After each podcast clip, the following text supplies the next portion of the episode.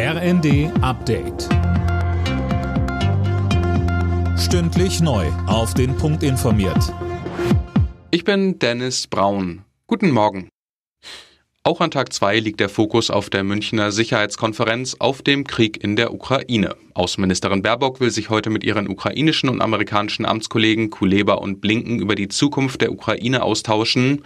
Unterdessen wirbt Verteidigungsminister Pistorius für mehr Panzerlieferungen. Etwa mit Vertretern Polens gab es erfolgreiche Gespräche, so Pistorius im ZDF. Wie kann jetzt gewährleistet werden, dass vor Ort das Material ankommt, was gebraucht wird, um die Panzer, die in die Ukraine gehen, soweit erforderlich instand zu setzen, aber vor allen Dingen Nachschub von Ersatzteilen und Munition über die nächste Zeit sicherzustellen.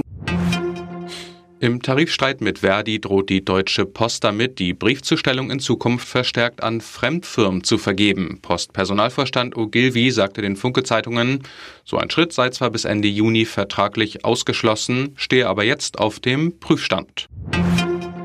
Nächste Woche Mittwoch startet die Fastensaison und offenbar liegt der freiwillige Verzicht auf Süßes, Alkohol und Co. wieder voll im Trend. Das zumindest geht aus einer DAK-Umfrage hervor. Imme Kasten, ja, die Krankenkasse hat sich bei ihren Kunden umgehört und dabei kam raus, dass etwa zwei von drei Befragten fasten wollen. Vor zehn Jahren war es nur etwa die Hälfte.